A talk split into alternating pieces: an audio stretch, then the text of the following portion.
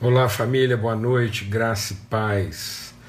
Graças a Deus, privilégio, a alegria do Senhor é a nossa força, somos renovados de fé em fé, transformados de glória em glória até a perfeita imagem do Pai. Amém?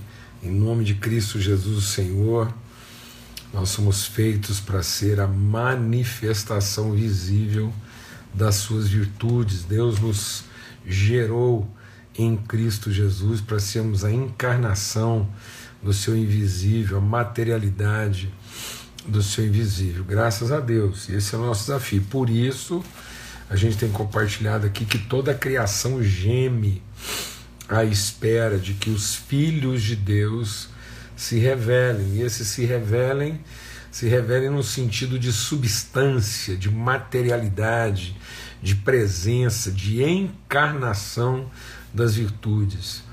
Esse se revela no sentido daqueles que descem às partes mais baixas da terra. Né? Então, é, é, é isso, é um, é, um, é um revelar de venha a nós o vosso reino e seja feita a tua vontade aqui na terra como nos céus. Então, a vontade de Deus ela é feita aqui na terra. O reino de Deus vem para encher a terra e para que a vontade dele seja feita aqui na terra. Amém? Graças a Deus. Então nós não estamos aqui para sermos poupados das dificuldades da terra enquanto nós aguardamos o céu. Nós estamos aqui para libertar os moradores da terra desse jugo mundano de opressão né, e cobiça e revelar o reino de Deus na terra, de modo que a terra seja cheia da glória de Deus. Amém? Graças a Deus. Benção demais. Vamos ter uma palavra de oração. Vamos estar aí entrando mesmo na presença bendita do nosso Pai e buscando de Deus orientação, virtude, conhecimento, revelação, testemunho, colocando a nossa fé em favor uns dos outros. Graças a Deus. Amém. Pai, muito obrigado pelo teu amor, obrigado pela tua bondade, a tua fidelidade. Nós entramos na tua presença com hinos de louvor, com ações de graça, somos o seu povo, a tua família, o Senhor nos gerou na eternidade, o Senhor nos predestinou e nos estabeleceu, o Senhor nos designou para sermos, ó Pai, segundo a tua semelhança, segundo a tua natureza, a expressão viva e manifesta da tua glória, Pai. No poderoso nome de Cristo Jesus, o Senhor, que nossos olhos sejam iluminados, ó Deus, para discernirmos com autoridade e propriedade as riquezas da nossa vocação em Cristo. No nome de Cristo Jesus. Amém e amém. Graças a Deus.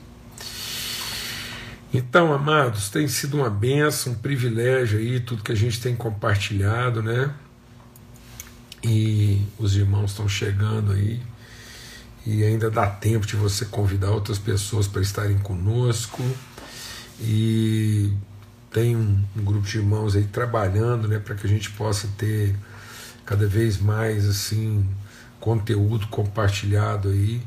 E quem é, acessou lá é, viu que a gente está disponibilizando aí agora um canal né, no YouTube.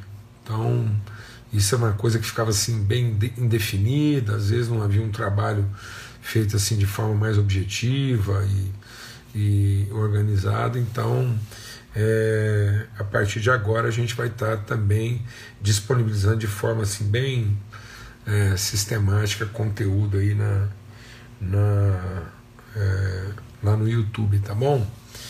Maravilha. É... é o seguinte, a gente quer compartilhar com vocês aqui, nesse contexto de sermos o povo de Deus, né? somos a família de Deus na terra.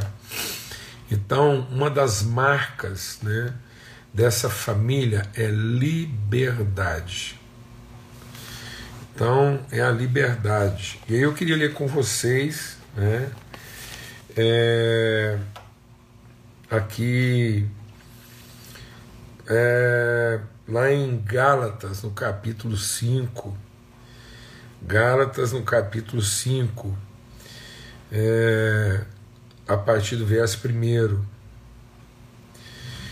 Foi para a liberdade que Cristo nos libertou, para que sejamos verdadeiramente livres e não nos submetamos outra vez a julgo de escravidão. Amados, uma das características mais essenciais da vida do cristão é a liberdade. E nós não podemos, em nome da liberdade, nos submetermos novamente à escravidão. E aí vamos ver o que, que Paulo fala sobre isso. Eis que eu, Paulo, vos declaro que se vocês se circuncidarem, de nada vos servirá a Cristo. Então Paulo está dizendo o seguinte: se vocês entenderem que são as regras, as normas, os dogmas do passado que ainda vão garantir a vida de vocês, então é, nada vai adiantar a gente ter encontrado a Cristo. E ele diz: E testifico novamente a todo homem que foi circuncidado ele está obrigado a observar a lei. Então, se nós nos submetermos de novo a um julgo de lei, de dogma, de regra, né? então aí é segundo isso que a gente vai ter que andar. Aí eu vou só tirar os comentários aqui por um instante. Aí ele está dizendo assim: ó, Cristo torna-se sem efeito. Então, amados, às vezes a forma como a gente está é, declarando a nossa fé e posicionando a nossa fé, aquilo que Cristo fez para nos libertar ficou sem efeito. Que a gente ainda continua agindo e atuando como se a obra de Cristo não estivesse consumada em nós. Hoje eu participei de, uma, de um podcast com dois amigos muito queridos, o Paulo Oliveira e o filho dele, o Paulo André. O Paulo André é mais novo, deve estar aí com uns 20 e poucos anos e nem 30 talvez, ou na casa dos 30. E o Paulo André estava compartilhando comigo, a gente estava falando mais ou menos um pouco sobre esse assunto aí, e o Paulo André falou assim: Ó, oh, Paulo Júnior, é o seguinte, eu fiz uma pesquisa lá entre os jovens lá, cristãos da, da, da minha, do meu relacionamento, igreja, faculdade, tudo. Perguntei qual o seu maior medo a resposta esmagadora da população jovem cristã, que o maior medo deles é perder a salvação. Então é isso. Então Cristo ficou sem efeito, porque as pessoas ainda continuam trabalhando a, a salvação deles, não como um ponto de partida a ser testemunhado mas como um objetivo a ser garantido. Então, Jesus falou: qual a forma mais objetiva de você comprometer sua própria salvação? É você viver para ser salvo. Então, aquele que busca sua própria salvação está se perdendo. Então, quando Paulo diz que as pessoas vêm na regra, na lei, nos dogmas, nas estruturas, nas formas, meio de garantir sua própria salvação, elas fazem isso para garantir sua própria salvação, então a obra de Cristo na vida delas ficou totalmente o quê? Anulada. E aí ele diz assim: vocês que procuram ser justificados pela lei, vocês caíram da graça. Porque nós, pelo Espírito, aguardamos a esperança da justiça pela fé. Porque em Jesus Cristo nem a circuncisão nem a incircuncisão vale coisa alguma. Não é o fato, tá vendo? Não é o fato do, do, do certo ou errado. O que está certo? É circuncidar ou não é circuncidar? Não, não é essa a questão. Nenhuma nem outra coisa. Ele está dizendo o quê? Mas a fé que opera pelo amor. Então, deixa Deus ministrar o nosso coração aqui. A fé não opera pelo rito. O que testemunha a nossa fé não é o rito, e nem aquilo que o rito garante como expectativa de salvação. Então a fé não é para alimentar a liturgia e o rito de quem está através do rito tentando se salvar. Então tem muita gente que vê a igreja como um ambiente do rito litúrgico que vai garantir a salvação deles. Aí se tornou um dogma, uma regra. E ele acha que quanto mais devoção, mais testemunho de fé. Então tem muita gente que acha que o testemunho de uma fé grandiosa e fortalecida é devoção. Deixa o Espírito de Deus ministrar no nosso coração. Quando os discípulos estavam no barco e começou a tempestade, eles foram acordar quem para resolver o problema? Foram acordar Jesus. Isso significa que eles eram o quê? Experts em devoção. Então não faltava devoção não faltava neles o, o impulso, a intuição, o instinto de, no momento da dificuldade, clamar a Deus que o salvasse. Então, naquele momento, Jesus representava para eles o poder divino capaz de salvá-los. E aí, depois de um culto de devoção, em que eles colocaram toda a devoção deles em acordar Jesus, como a gente faz. Tem hora que a gente participa de umas reuniões parece que Deus está dormindo, porque foi os caras de profetas de Baal falaram. O, o Elias falou para de Baal: aumenta o culto, aumenta o som, melhora a liturgia, porque quem sabe Deus está dormindo, quem sabe ele foi viajar. Mas se a gente melhorar o culto, ele presta atenção e vem resolver. Isso era Babilônia. Babilônia que dizia: vamos fazer algo tão sublime, tão magnífico, que toca a Deus. Quem propôs isso, amado? Quem propôs uma liturgia que evoca a atenção de Deus para nos salvar? Quem nos ensinou a buscar em Deus, depois de convertido, transformado, quem ensinou um filho de Deus a buscar em Deus salvação? Não, amados. O, o gentio, o ignorante, o idólatra, Aí sim, o idólatra, o gentio, o ignorante, o, o devoto, buscar em Deus salvação, vai buscar e vai achar. Mas nós, os filhos, que já fomos salvos em Cristo Jesus e conhecemos o Salvador que é Cristo Senhor, não buscamos mais salvação. Isso a gente fazia quando era ignorante, quando não conhecia. Mas agora que nós conhecemos, nós não estamos mais presos a dogmas. Nós não vemos no rito litúrgico uma forma de nos garantir, de nos salvar. A gente agora busca em Cristo, pela orientação do Espírito Santo, cumprir o propósito de Deus. E o propósito de Deus é que a gente possa amar as pessoas do mesmo jeito que Ele nos amou, na mesma proporção, com a mesma intensidade, com o mesmo propósito. Então, nesse momento agora, a nossa fé não tinha que estar voltada em garantir a nossa liberdade. A nossa fé agora tinha que estar revelada em manifestar a nossa liberdade. Dizer que nós não somos pessoas é a procura de liberdade mas revelar que nós somos pessoas livres livres do medo, livres do rito, livres da forma, da estrutura. Nós, nós temos a estrutura? Temos. Temos o rito? Temos. Eu tenho o rito, tenho a estrutura, eu tenho meus momentos devocionais. Mas eu não faço isso como quem procura salvação. A gente tem que fazer isso como quem procura conhecimento do propósito. Então ele diz assim: a fé que opera pelo amor. Então a fé não opera pela devoção nem pelo rito. Então, voltando ao caso lá dos discípulos no barquinho. Aí, na devoção deles, eles tentaram acordar o divino. Mas quem acordou lá no barquinho não foi o divino, foi o filho, o Senhor.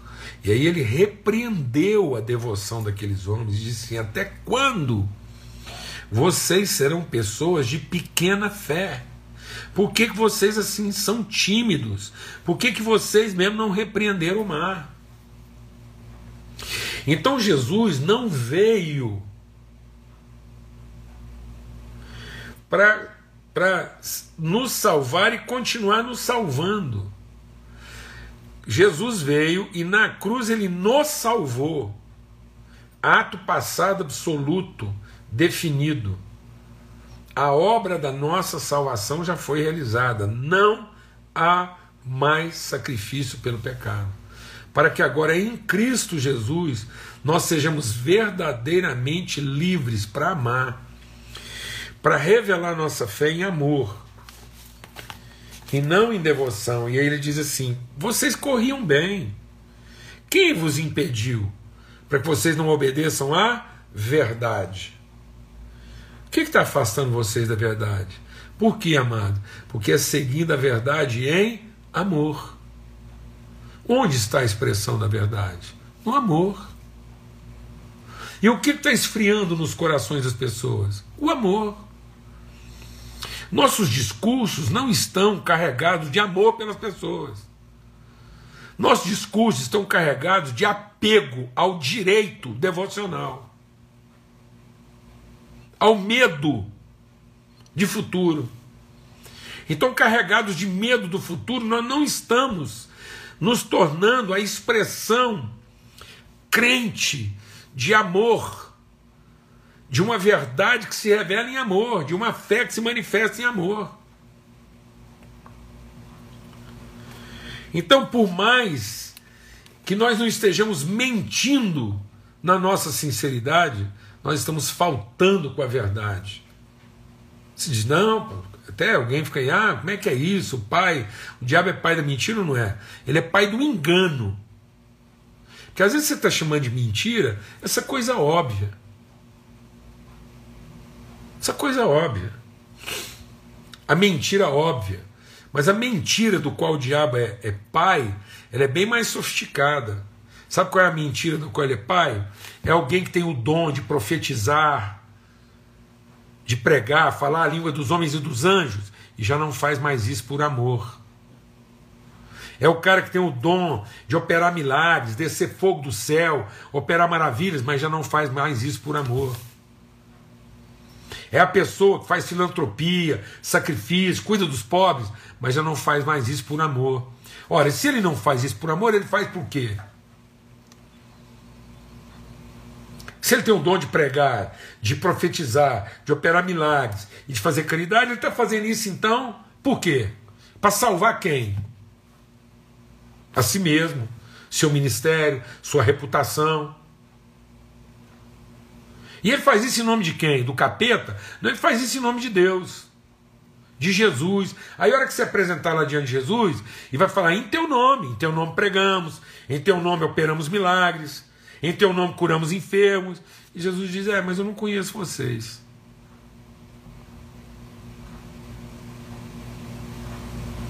Porque vocês são uma fraude. E por que, que é uma fraude? O que estava fazendo estava errado? Não. É porque não era por amor. É por apego. Apego aos direitos, aos espaços, aos ritos. O desejo de continuar sendo salvo.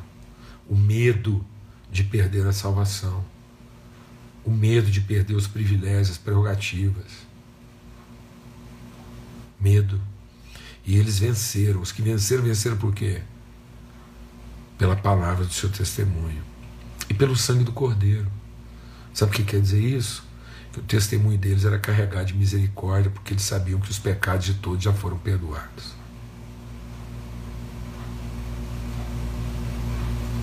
Era uma palavra amparada de perdão e era um perdão manifesto em ensino.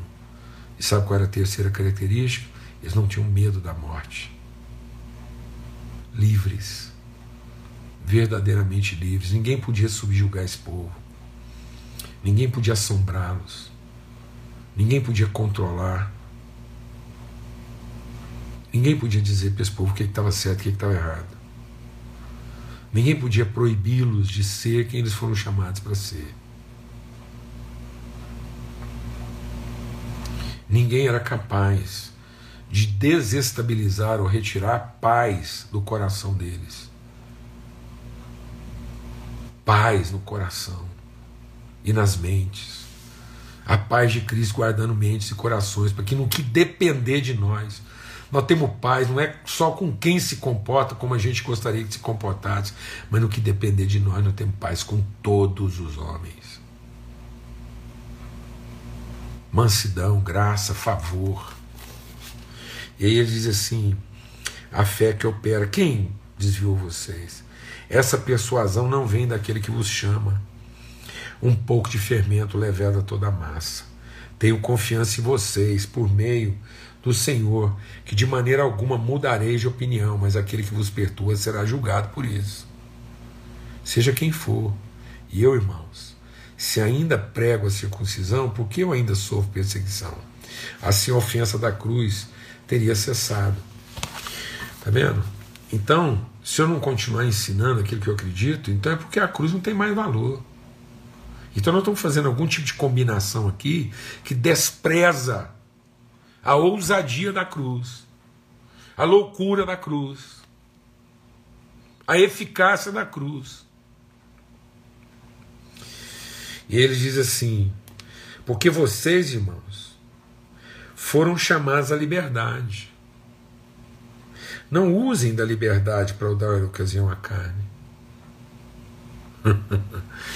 Sabe o que, que o povo está chamando de liberdade? A liberdade para ter ódio, para ficar nervoso, a liberdade para matar, a liberdade para impor, a liberdade para se corromper.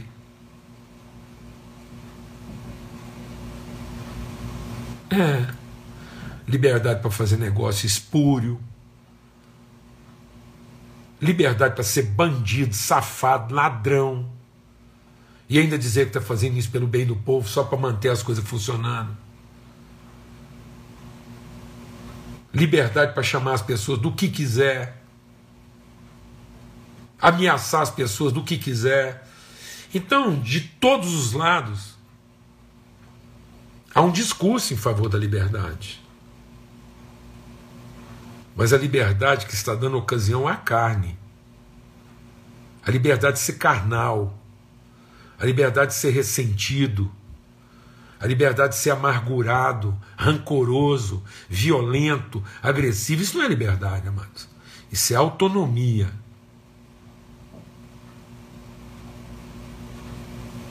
Não confunda a autonomia de exercer o seu direito com liberdade de exercer justiça. Só é liberdade quando é em amor pela justiça e não com raiva e amargura e gritaria pelo direito. Não é o direito que ofere liberdade. O direito confere e garante autonomia. Porque verdadeira liberdade está numa relação justa e não independente. Não confunda liberdade com independência. Deus é um ser absolutamente livre, porque ele gerou para si próprio uma interdependência relacional.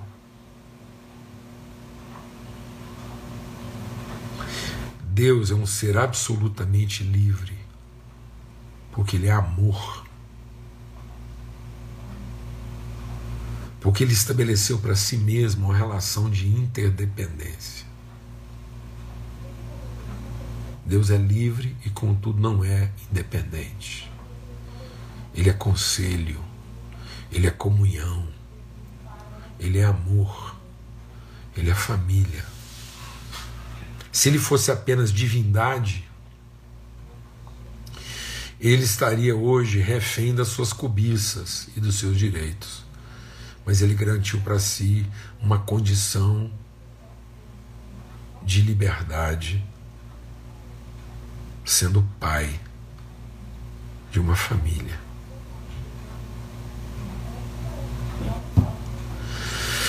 Aleluia. Porque agora tudo que ele opera em amor pelos seus e não pelo direito de continuar cedendo, sendo Deus. Em várias oportunidades da história, Deus teve a oportunidade de destruir tudo e continuar sendo absolutamente Deus. Mas Ele exerceu a sua misericórdia para continuar sendo absolutamente Pai.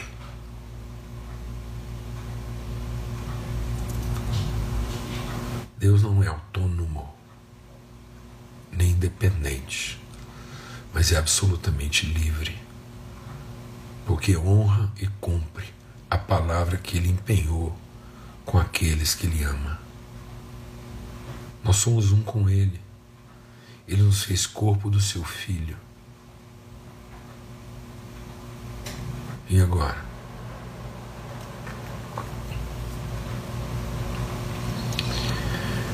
Deus não é mais quem Ele é se nós não estivermos com Ele e Ele em nós. Porque agora Ele é em nós, o Seu Espírito está em nós e nós estamos nele. Assim como Ele está no Filho, o Filho está nele. Assim como o Espírito está nele, é isso que Ele está dizendo. Então a liberdade está na responsabilidade de servirmos uns aos outros e não no direito de sermos independentes e autônomos uns dos outros. E ele diz então que, porque toda lei é cumprida em uma só palavra. Nós queremos ser um país que cumpre a lei. Então, essa é a questão. As nossas instituições querem ser cumpridoras da lei. Então, sabe qual é a lei? Sabe qual é a lei? Sabe o que, que pode acabar com a corrupção desse país? Não é remediar, não. Sabe que dia que nós vamos ter eleições honestas e justas? Líderes que não vendem e que não compram? Empresários que não negociam? Pastores homens e mulheres de Deus, que não rifam salvação para um povo desesperado?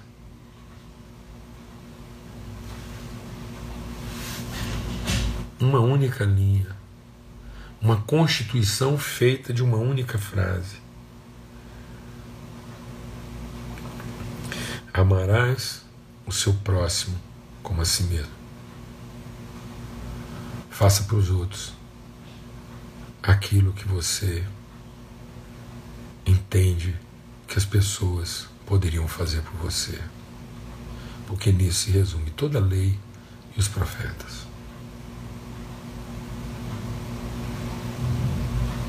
Não é fazer contra os outros para garantir o que eu quero continuar fazendo, mas é fazer pelos outros aquilo que eu gostaria e imagino que eles poderiam fazer por mim.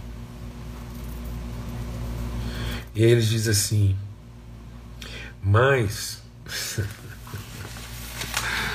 oh Deus de misericórdia, parece até que Paulo está escrevendo isso aqui é, no mês de setembro de 2021, a partir de alguma das capitais aí do nosso país. Mas se vocês mordem e devoram uns aos outros, vejam que também vocês não acabam destruindo uns aos outros. Cuidado, para que nessa onda de morder e devorar uns aos outros, a gente não acabe com um alto extermínio generalizado. Aí ele diz assim: Isso vos digo, andem em espírito, e vocês jamais satisfarão os desejos da carne. Por quê? Porque os desejos da carne se opõem ao espírito, e os do espírito se opõem contra a carne. Então, essa luta, amados, que nós estamos enfrentando, não é carne contra carne. Não é quem tem a carne mais forte para vencer uma carne mais fraca. A luta que nós estamos enfrentando, ela só pode ser vencida no espírito. E no espírito ela é em amor para aqueles que verdadeiramente lutam pela liberdade e não pela independência e pela autonomia. Só é liberdade quando é para todos, mas quando continua sendo escravidão, quando é direito, autonomia e independência para alguns. No nome de Cristo Jesus, o Senhor. Forte abraço, fica na paz, até amanhã, se Deus quiser. Amém? Graças a Deus.